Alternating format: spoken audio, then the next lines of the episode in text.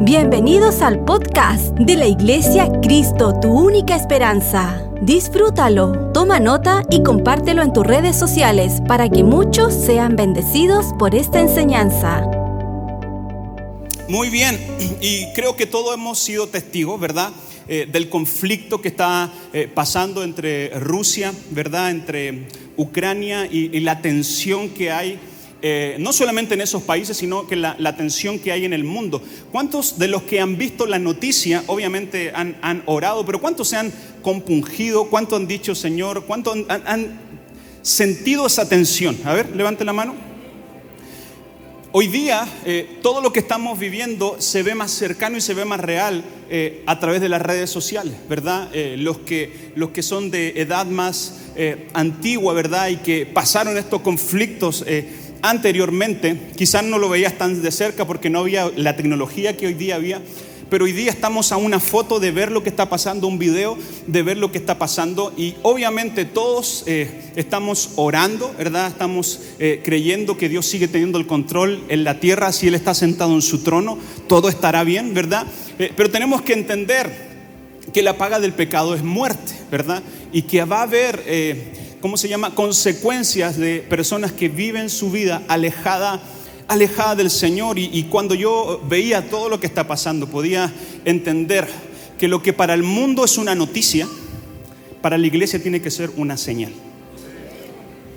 Lo que para el mundo es una noticia que los aterra, para el mundo tiene que ser una señal de decir, gracias porque sabemos que nuestro amado está más cerca y esta vida que estamos aquí es una vida buena que Dios ha dado para nosotros, pero no se compara a lo que vamos a vivir en la eternidad. No se compara a lo que vamos a vivir cuando Cristo eh, venga por cada uno de nosotros. ¿Y por qué digo esto? Porque estamos terminando una pandemia global, estamos comenzando eh, una guerra, ¿verdad? Y la Biblia es tan clara que son señales de los últimos tiempos. Y cuando hablo de últimos tiempos, yo no estoy diciendo que Dios va a venir en un año, en cinco años, en quince años. La Biblia dice que cuando Él fue al cielo, ¿verdad?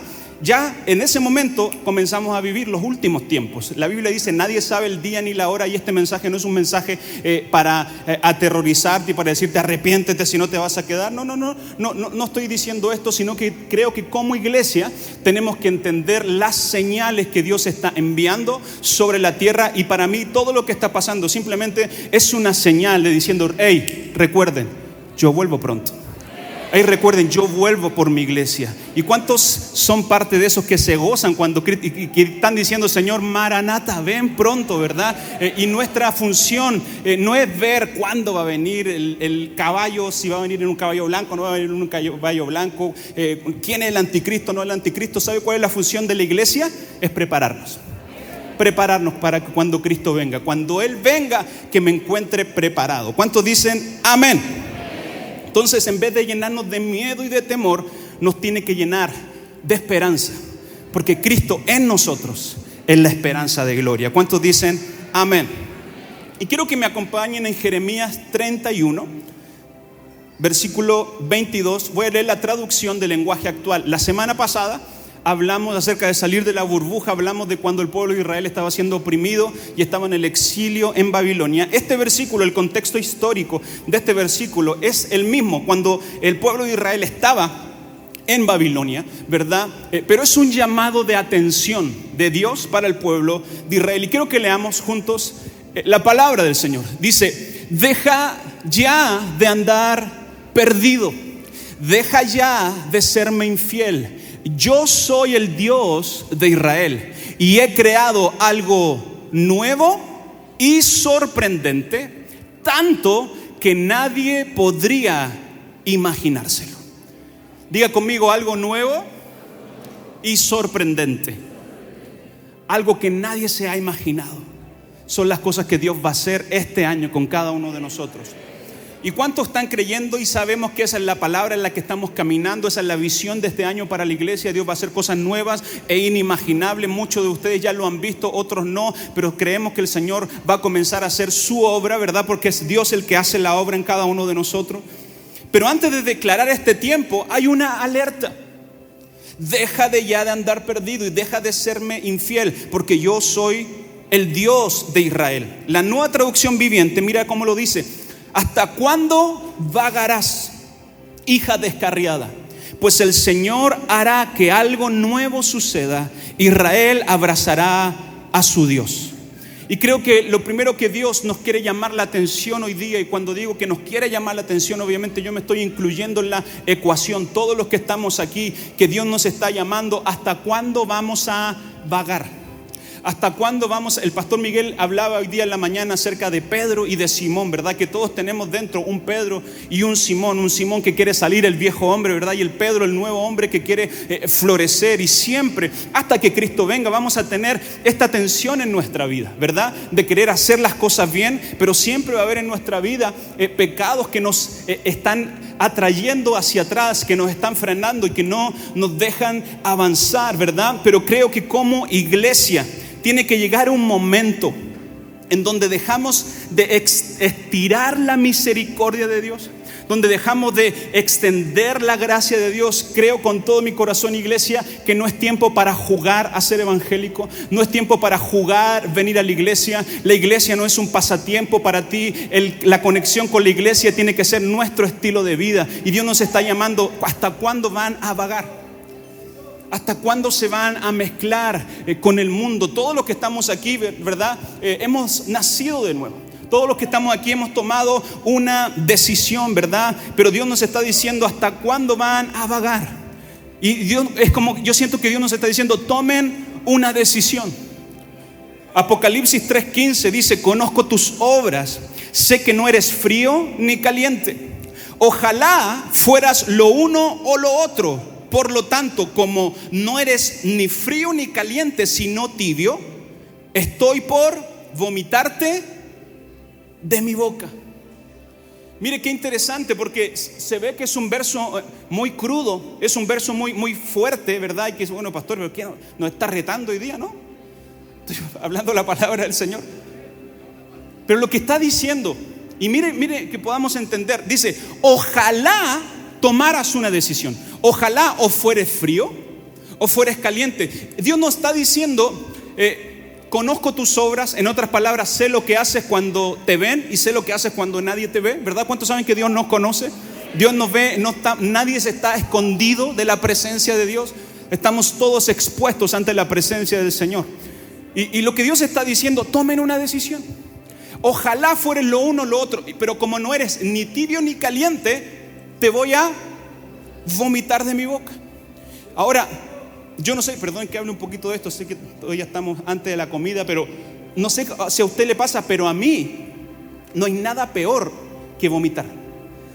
No hay cosa que odio más que vomitar. Me queda aquí todo. ¿Hay, ¿Hay alguien que le guste vomitar aquí? No, ¿no es cierto? Pero quiero que entendamos que el vómito, perdón que hable de esto, es un impulso involuntario del cuerpo cuando algo nos cae mal. ¿Sabe lo que está diciendo Dios? Cuando no tomas una decisión, no es que yo te quiero desechar, sino que yo no me puedo negar a mí mismo, por eso te voy a vomitar de mi boca. No es que yo no quiera tenerte, sino que las acciones que estás teniendo te llevan a alejarte de mí ojalá fueras tibio, perdón, ojalá fueras frío o ojalá fueras caliente. Dios está diciendo, tomen una decisión. ¿Saben por qué? Porque cuando la gente no conoce al Señor y hace lo malo, es porque no conoce la verdad. Pero nosotros que conocemos la verdad, que sabemos lo que tenemos que hacer y no lo hacemos, es ser tibio. ¿Saben lo que es la tibieza? Una mezcla de lo frío con lo caliente. ¿A cuánto le gusta el té hirviendo? A la mayoría nos gusta el más tibio, ¿sí o no? Cuando estáis viendo, ¿qué le echamos nosotros? Una agüita en las, ¿no es cierto? Para que se, o un hielito, ¿verdad? Porque lo tibio es la mezcla de lo frío con lo caliente, lo que está diciendo Dios aquí. Yo no vengo a condenar al mundo, pero yo quiero que tomen una decisión. O sirven al mundo o sirven al reino de los cielos. Y, y escúcheme, la mezcla en el reino de Dios, Dios no la tolera. Dios tolera que, cometamos errores, claro que sí. La misericordia del Señor se renuevan cada mañana. Dios es un Dios bueno, Dios es un Dios de amor. Dios vino al mundo y envió un consolador. No envió a un dictador, envió un consolador. Vino a acercar al mundo con su gracia, con su favor. Pero creo que es momento de tomar una decisión. No es tiempo para jugar. No es tiempo para jugar. Necesitamos estar preparados, iglesia. Cuando Cristo venga a buscarnos, encuentre una iglesia lista, preparada, con un corazón diciendo, Señor, estoy listo. Estoy listo. Mucha gente no quiere que venga el Señor porque está tan aferrado a las cosas que tiene, a las posesiones que tiene, a los títulos que ha alcanzado, a las cosas que hemos alcanzado en esta tierra. Dice, Señor, sí ven, pero, pero todavía no. Pero creo con todo mi corazón que el clamor de la iglesia tiene que ser, Señor, ven cuando quieras. Que acércate, Señor, ven, te necesitamos. Dios no está juzgándote esta mañana. Dios te está presentando un llamado de atención y está diciendo, tomen una decisión. ¿Quieren servir a la iglesia? ¿Quieren estar en el reino? Vamos a hacerlo. Hoy día con la pandemia es muy fácil desconectarse de la iglesia. Viendo una transmisión es muy fácil eh, que una familia se desconecte, ¿verdad? Muchos de nosotros nos acostumbramos a tener la iglesia en el living de nuestra casa, ¿verdad? Pero poco a poco, cuando no tenemos la madurez necesaria, en algún momento te vas a desconectar. De repente ya no hay, ni siquiera dejamos el tiempo para conectarnos y el sábado preferimos salir a correr y no entregarle el día del Señor. La Biblia dice que este es el día del Señor. El domingo es el día del Señor. Y tenemos que presentárselo al Señor. Y, quiero ser claro, no importa si estás físicamente aquí o si estás haciéndolo por la pantalla, porque cuando estuvimos casi dos años conectados por una pantalla y seguimos siendo iglesia y nos seguimos conectando. Pero lo que estoy diciendo es con qué corazón lo hacemos. Dios es una prioridad en tu vida o Dios es un botiquín de primeros auxilios? ¿Dios es alguien que lo buscamos cuando tenemos un conflicto simplemente? ¿O es el aire que respiramos? E, e, es, es la fuerza de nuestra vida. Por eso Dios nos está diciendo hasta cuándo van a vagar. Tomen una decisión. ¿Sabe por qué? Porque Dios nos quiere hacer sus voceros. Si Dios está diciendo, te voy a vomitar de mi boca, significa que Él nos tiene en su boca que Él quiere ocupar nuestra boca, que Él quiere ocupar tu boca, mi boca como su vocero. Jeremías 15, 19 dice, por tanto, así dice Jehová, si te convirtieras, yo te restauraré y delante de mí estarás, y si entresacara lo precioso de lo vil, serás como mi boca, que se conviertan ellos a ti y tú no te conviertas a ellos. Nunca es tarde para tomar una decisión. Nunca es tarde para acercarse al Señor. Si sacamos lo precioso de lo vil, seremos como su boca. ¿Sabe? Nuestra función es ver lo precioso de Dios en la vida de la gente. No es verle la yayita a la gente. No es verle los, los, problemas a la gente. No es verle cómo el, dónde es el talón de Aquiles de la gente, sino que es ver, ver eso, sacar de lo precioso entre lo vil siempre va a haber algo precioso de Dios. Entre lo vil de nuestra vida. ¿Cuántos saben que muchos de nosotros somos bien viles? Somos bien porfiados, somos bien... Eh, eh, pero siempre, dentro de lo vil, siempre va a haber algo precioso que Dios tiene para nuestra vida. Y esa es la verdadera batalla. El diablo no quiere que tú sepas que eres el vocero de Dios. El diablo no quiere que tú sepas que eres el profeta de tu casa, que eres el profeta para tu empresa, que eres el profeta donde estás, pastor, pero yo no tengo un don profético. No necesitas tener un don profético para profetizar. La palabra más, profet, más segura es la palabra de Dios. Si estamos declarando la palabra de Dios, si estamos declarando las cosas que no son como si fuese, estamos profetizando. ¿Cuántos dicen amén? Jeremías 1.5 dice, antes que te formase en el vientre, yo te había elegido antes de que nacieras, yo te había apartado, te había nombrado profeta para las naciones. Y miren lo que le respondió Jeremías, ay Señor mi Dios, soy muy joven, soy un niño, no sé hablar. Pero el Señor me dijo, me dijo, no digas, soy muy joven, porque vas a ir a donde yo quiera que te envíe y vas a decir todo lo que yo te ordene. No le temas a nadie, yo estoy contigo para librarte, lo afirma el Señor. Luego extendió el Señor su mano y tocó mi boca y me dijo, he puesto mis palabras en tu boca, mira que te doy autoridad. No digas yo no puedo hablar, no digas yo no estoy preparado, no digas yo no estoy capacitado, porque Dios va a poner sus palabras en tu boca. Desde antes que naciéramos, Dios nos vio. Desde antes que naciéramos, desde antes que fuéramos engendrados en el vientre de nuestra madre, Dios vio el propósito que había en tu vida, que había en mi vida. Salmo 139, 16 dice, mi embrión vieron tus ojos y en tu libro están escritas, no algunas cosas, todas las cosas que fueron luego formadas sin faltar. Una de ellas, antes que fuésemos formados, nuestro embrión vieron sus ojos. Y en su libro están escritas todas las cosas. Muchos de los que están aquí dicen, no, pero pastor, usted lo dice fácil porque usted se dedica a esto, porque el Señor está con usted. Pero la Biblia dice, no digas, soy un niño. No digas, yo no puedo hablar de parte del Señor. No digas, yo no puedo hacer esto. No digas, yo no puedo hacer, hacer esto otro, porque Dios te está diciendo esta mañana, no temas. Lo único que no te deja hablar en nombre del Señor es el temor. Y el temor, el único que lo pone es el enemigo de nuestra alma para frenar tu vida. Por eso digo que siempre la, batalla más fuerte es la que peleamos por nuestro propósito.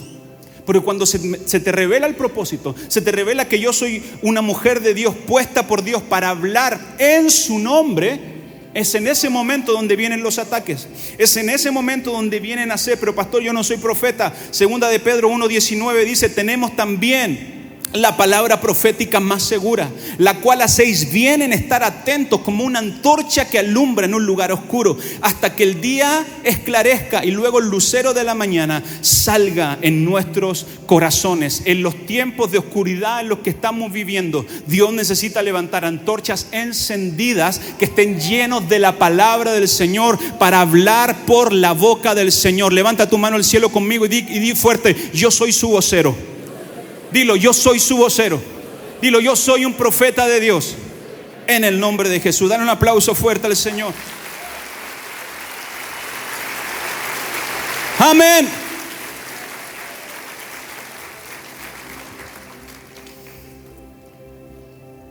Deja ya de andar perdido, deja de serme infiel. Y me quiero enfocar por unos momentos acerca de la fidelidad.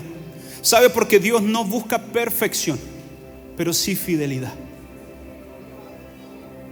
Dios no busca que seamos perfectos porque nadie es perfecto. Te vas a equivocar, te vas a equivocar. Me voy a equivocar, me voy a equivocar. Y muchas veces. Pero la diferencia la hace cuál es la postura de nuestro corazón frente a nuestras batallas, frente a nuestros fracasos. El que está aquí, que nunca ha tenido un fracaso, que yo voy a hablar con el Señor para que se vaya al cielo al tiro porque es un ángel, porque todos los que estamos aquí tenemos fracasos. Muchos de los que están aquí vienen de fracasos. Dios no necesita perfección, pero Dios ni sí necesita integridad. Sí necesita fidelidad. Mi hermano, y la fidelidad de Dios sobre nuestra vida es lo que me hace ser fiel. Wow, la fidelidad de Dios sobre tu vida, sobre mi vida, es la que nos hace ser infiel. Y mira eh, lo que nos hace ser fiel. Y mira lo que dice la palabra del Señor en Isaías 42:3. No acabará de romper la caña quebrada, ni apagará la mecha que apenas arde. Con fidelidad hará justicia. Cuando vemos una caña quebrada, ¿qué es lo que hace el hombre? Ya ya no tiene, ya no tiene función, ya no es útil, quebrémosla más. Cuando ve algo que está a punto de apagarse, ¿qué le hacemos? La soplamos para que se apague. El hombre cuando sopla sobre tu vida va a apagar tu llama, pero cuando el Espíritu Santo sopla sobre tu vida, la llama va a arder más fuerte que antes. Mire, no importa si estamos ardiendo para Dios o no importa si nuestra llamita está chiquitita hoy día, si nos exponemos delante del Señor la llama a otra vez. Porque este es el corazón de Dios. No va a terminar de quebrar la caña quebrada. Pero ¿qué hacemos nosotros cuando vemos a alguien en el piso? Lo rematamos. ¿Viste? Yo te dije. Yo te dije que iba a caer. Yo te dije que lo iba a hacer. ¿Viste? Algo, algo pasaba. Yo sabía. ¿Qué hacemos nosotros con nuestra carnalidad? Cuando vemos algo que está a punto de quebrarse, lo quebramos más. ¿Sabe de quién es esa naturaleza? Del, diablo. El diablo lo único que ve que algo está mal y lo quiere pisotear más. Pero el corazón de Dios es no quebrará la caña que está quebrada, no apagará el pábilo que humea, sino que lo va a restaurar. Y yo quiero venir a profetizar en esta mañana sobre tu vida. Dios va a restaurar tu vida. Dios va a restaurar tu casa, Dios va a restaurar tu matrimonio, Dios va a restaurar la empresa que acabas de perder, Dios te va a restaurar. Este no es la temporada más oscura de tu vida, es una temporada de oportunidad, donde el mundo ve debilidad. Dios ve oportunidad. En el nombre poderoso de Cristo Jesús. Vamos a ser fieles en el Señor.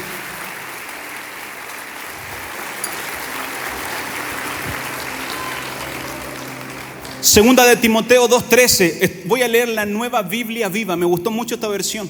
Dice, si no somos fieles, lo normal que tendría que decir es que Dios va a ser infiel. ¿Sí o no? Si no somos fieles, no vamos a recibir fidelidad. Pero mira lo que dice la Biblia. Si no somos fieles, Él se mantiene fiel en nosotros porque Él no puede faltar a su promesa. Entonces la fidelidad de Dios sobre nuestra vida no depende de tu fidelidad. No depende si eres fiel o no eres fiel. La fidelidad de Dios sobre nuestra vida descansa en el fundamento de quién es Dios. Dios es fiel. Pero pastor, lo que pasó, Dios es fiel. Pastor, es que estoy viviendo este, este, este conflicto. Recuerda, aunque tú y yo seamos infieles, Dios no nos paga con infidelidad. Dios nos paga con fidelidad. Porque ese es el fundamento de su fidelidad, su justicia. Alguien tiene que escuchar esto. Has sido infiel, has fracasado, has caído, pero Dios se mantiene fiel sobre tu vida. Dios se mantiene fiel sobre su casa. Él no va a terminar de quebrar la caña quejada y no va a apagar el pábilo que humea. Lamentaciones 3:23 dice, grande es su fidelidad. Sus misericordias son nuevas cada mañana. Salmo 57, 10 dice, pues tu amor inagotable es tan alto como los cielos, tu fidelidad alcanza las nubes. Nunca podrás entender la fidelidad de Dios, pero sí la puedes recibir mediante la fe. No es normal ni es razonable que si nosotros pagamos con infidelidad, Dios nos pague con fidelidad. Pero en la matemática de Dios sí es posible. Y Dios te trajo esta mañana, no para que te sigas lamentando, sino que Dios te está diciendo, toma una decisión. Es un llamado de alerta, deja ya de vagar entre dos pensamientos, deja ya de jugar al Evangelio, estamos pisando tierra santa, sácate los zapatos y comienza a caminar. en la temporada que Dios tiene para tu vida, para tu casa, para tu familia. Luego el versículo dice, porque Él es nuestro Dios. Hay una temporada en mi vida donde yo soy impulsado y soy animado por el Dios de alguien más. Pero hay un momento en la vida donde tengo un encuentro con el Señor y donde pasa a ser mi Dios. No es el Dios de mis padres, no es el Dios de mi mentor, no es el Dios de mi pastor, es mi Dios porque yo lo he visto con mis ojos, es mi Dios porque Él ha sido bueno conmigo. Ese sentido de pertenencia solamente te lo da la vida de caminar con el Señor. Cada vez que caminas con el Señor tú puedes decir, nadie me lo contó, Él es mío y no es de nadie más. Yo soy de Él y Él es mío. Él es mi Dios. Oh, Él es nuestro Dios.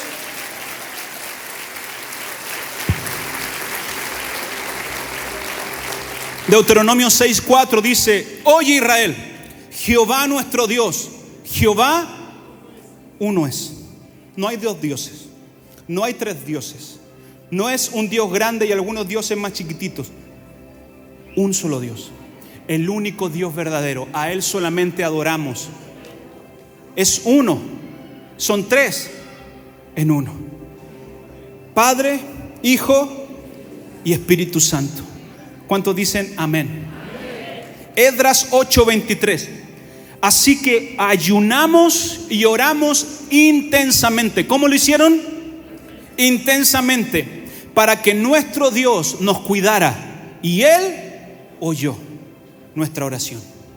Yo puse esto ayer. Pueden venir los años, pueden cambiar las modas, pueden cambiar los diseños, pueden cambiar las formas, pero la estrategia sigue siendo la misma Ayunar y orar intensamente trae resultados sobrenaturales.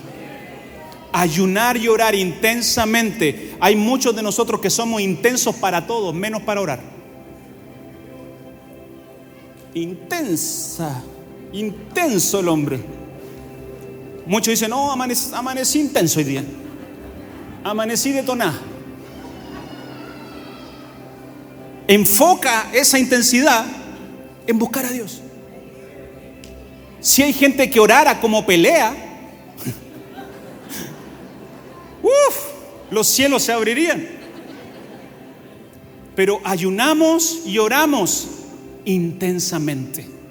Dígalo fuerte conmigo, voy a orar, voy a ayunar intensamente, porque Él me va a oír, porque Él me va a escuchar. ¿Cuántos dicen amén? Salmo 115, 3 dice, nuestro Dios está en el cielo y hace lo que le place.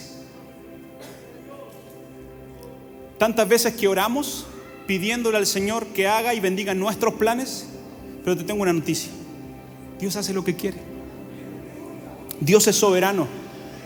Es mucho mejor saber cuáles son sus planes sobre mi vida para caminar en ellos, para caminar en la bendición, que tratar de estar forzando planes que Dios nunca nos mandó a hacer. Dios hace lo que quiere. Dios es soberano. ¿Cuántos dicen amén? Primera de Corintios 2.9, con esto ya voy a ir terminando. Dice, pero así está escrito. Ningún ojo ha visto, ningún oído ha escuchado y nadie ha imaginado lo que Dios tiene preparado para aquellos que le aman. Nadie ha visto, nadie ha oído, nadie se ha imaginado lo que Dios tiene preparado. Y quiero declarar esto sobre tu vida. Todo lo que viene este año para tu vida, Dios ya lo tiene preparado. Dios no está improvisando contigo, Dios no está jugando contigo, Él tiene un plan en su libro, están escritas todas las cosas y en cada paso que vas a dar, yo, Dios ya lo tiene preparado. Por eso Efesios 2.10 dice, somos la obra maestra de Dios. Él nos creó de nuevo en Cristo Jesús a fin de que hagamos las cosas buenas que Él preparó para nosotros tiempo atrás. Entonces cada paso que voy, Dios ya sabe el que lo voy a dar. ¿Dónde voy a ir? Dios está conmigo porque Él ya tiene preparadas las cosas buenas que Dios tiene preparadas para nosotros. Él no está improvisando contigo. Él no está tirando la suerte contigo. Él es Dios y Él tiene escrito en su libro, no algunas cosas, todas las cosas. Y las cosas que Él tiene preparadas para nosotros, ¿no las has oído? Ni siquiera las has visto, ni siquiera han subido a tu imaginación. Por eso estamos declarando este año nuevo e inimaginable. No porque suene bonito, sino porque es la palabra del Señor. Pastor, pero es que no he visto ni, ni la I. No he visto ni la I de imaginable.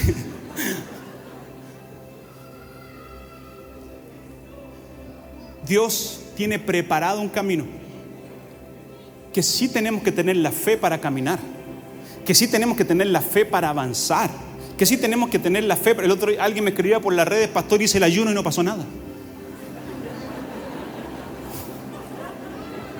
Así como escribieron más personas que sí pasaron cosas.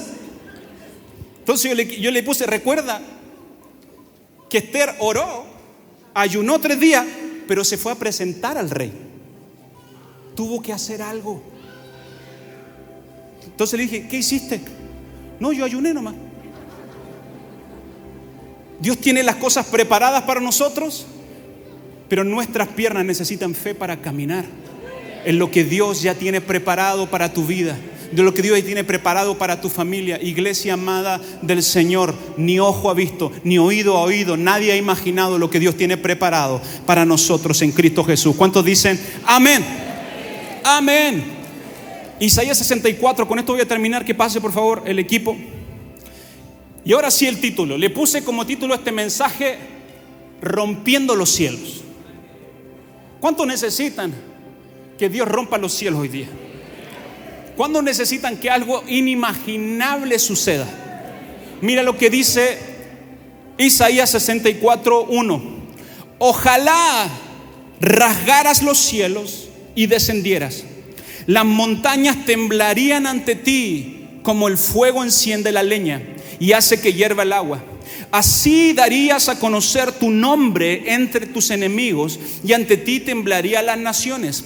Hiciste portentosos e inesperados cuando descendiste. Ante tu presencia temblaron las montañas. Fuera de ti, desde los tiempos antiguos, nadie ha escuchado, ni ha percibido, ni ojo alguno ha visto a un Dios como tú que actúe en favor de quienes en Él confían.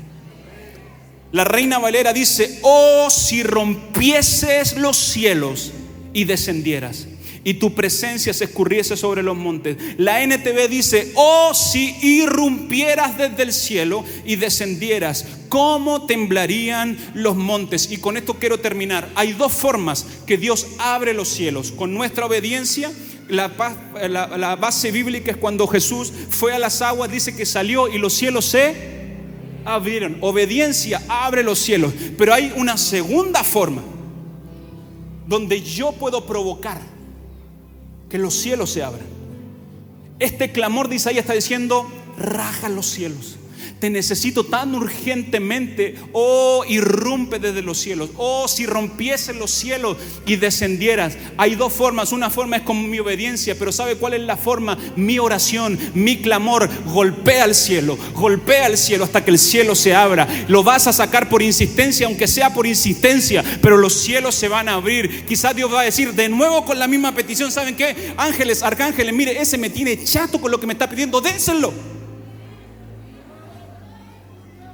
Hay dos formas de que se abran los cielos. Y yo creo con todo mi corazón que este año vamos a caminar con fe en una temporada de cielos abiertos, con nuestra obediencia, pero va a haber momentos en tu vida y en mi vida que vamos a tener que clamar y decirle, Señor, abre los cielos, rompe los cielos, irrumpe, raja los cielos, raja los cielos y desciende. Aunque no lo tenías planeado, te lo pido, abre los cielos de mi vida y llena esta tierra con tu presencia. Oh, si rompiesen los cielos y sé que esta mañana muchos de nosotros tenemos que hacer esa oración. Señor, rompe los cielos. Señor, estoy cansado con vivir lo que estoy viviendo. Rompe los cielos, pero no es el tiempo, no es el lugar. Muchas veces tenemos que ser inoportunos con el Señor. Muchas veces tenemos que clamar por lo que queremos. Muchas veces tenemos que llenarnos de tanta pasión en nuestra vida. Por eso le decía, nos apasionamos tanto por las cosas incorrectas, que si te apasionas por la presencia de Dios, Dios te va a dar lo que pides. Si rompiese los cielos y descendieras, si rompiese los cielos y descendieras, y sé que hay muchos de ustedes que me están viendo por la transmisión que necesitan que Dios abra los cielos. Si quiero que ponga, te pongas de pie y que comencemos a adorar al Señor, que comencemos a clamar al Señor y a pedirle, Señor, Señor, tú conoces mi circunstancia, tú conoces cuál es mi talón de Aquiles, tú conoces lo que ha pasado en mi vida, tú conoces cuál es mi enfermedad, pero yo necesito romper los cielos. Oh, abre los cielos. Oh, derrama. Isaías 64:1. Rompe los cielos. Raga los cielos y desciende, y desciende, y desciende, y desciende, y desciende. Que alguien inoportuno se pare hoy día aquí en Salvador Allende número 92, en esta transmisión, en la radio corporación, y que levante una oración inoportuna y diga, Señor, rompe los cielos. Oh, rompe los cielos, Señor. En el nombre de Jesús. En el nombre de Jesús. Siento la presencia de Dios esta mañana. Levanta tus manos al cielo y comienza a orar y clamar como nunca antes lo has hecho. Comienza a ser inoportuno con el Señor. Pero de nuevo voy a pedir lo mismo, de nuevo pide lo mismo hasta que lo veas. De nuevo ora lo mismo hasta que veas el milagro cumplirse. De nuevo que tu fe no falte, que tu fe no falte. Oh, el diablo ha pedido para zarandearte, pero yo he orado para que tu fe no falte. No te va a faltar fe en medio del proceso, pero levanta tu voz, una voz de clamor, un clamor inoportuno que diga, rompe los cielos, Señor. Oh. Rompe los cielos.